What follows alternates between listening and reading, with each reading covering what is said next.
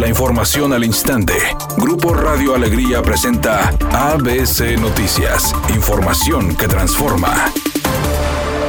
Maestros de las secciones 21 y 50 se manifestaron este día fuera del Palacio de Gobierno para exigir el cumplimiento de sus demandas, además de mesas de trabajo. Así lo señaló el dirigente Guadalupe Salinas de la sección 21 del Sindicato Nacional de Trabajadores de la Educación. Indicó que entre las demandas se encuentra el pago de prestaciones para los maestros, así como la basificación de personal educativo que continúa trabajando bajo contrato.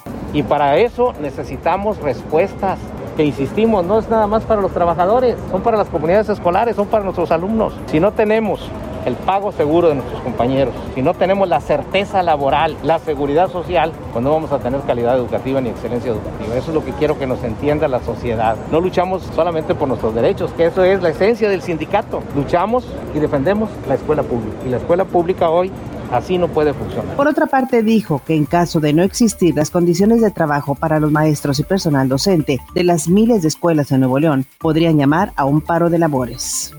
El presidente López Obrador informó que acudirá al estado de Guerrero para que se refuercen los programas de bienestar como el Sembrando Vida a fin de desalentar a quienes siguen teniendo como modo de vida la siembra y trasiego de amapola y marihuana. Porque también queremos que sea una opción, una alternativa, que no se vea la gente obligada a sembrar droga, que tenga opciones, que tenga alternativas. Una de esas alternativas es el Sembrando Vida y vamos poco a poco lográndolo.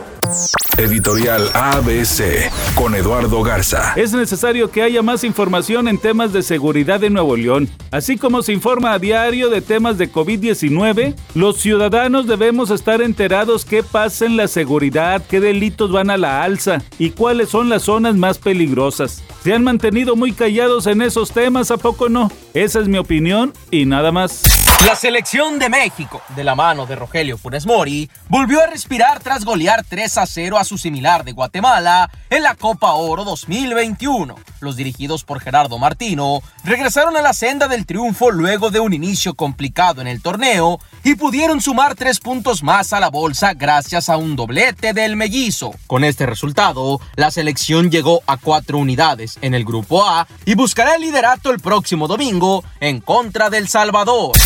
La cantante Britney Spears podrá continuar luchando por quitarle la tutela a su papá, quien es el encargado de administrarle su fortuna y también de tomar las decisiones respecto a su vida laboral y personal. Una juez determinó que Britney tiene el derecho de continuar por recuperar lo que es de ella, por lo que ya le autorizó que un nuevo abogado tome el caso. Este abogado es conocido por participar en eventos polémicos en Estados Unidos y sobre todo porque siempre gana.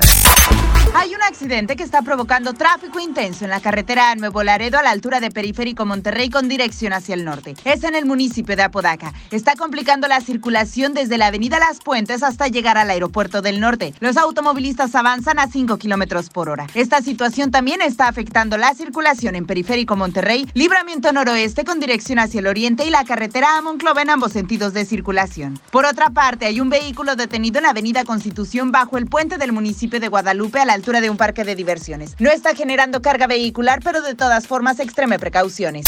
Es un día con cielo parcialmente nublado. Se espera una temperatura máxima de 32 grados, una mínima de 26. Para mañana viernes se pronostica un día con cielo parcialmente nublado. Una temperatura máxima de 34 grados, una mínima de 22. La temperatura actual en el centro de Monterrey, 30 grados.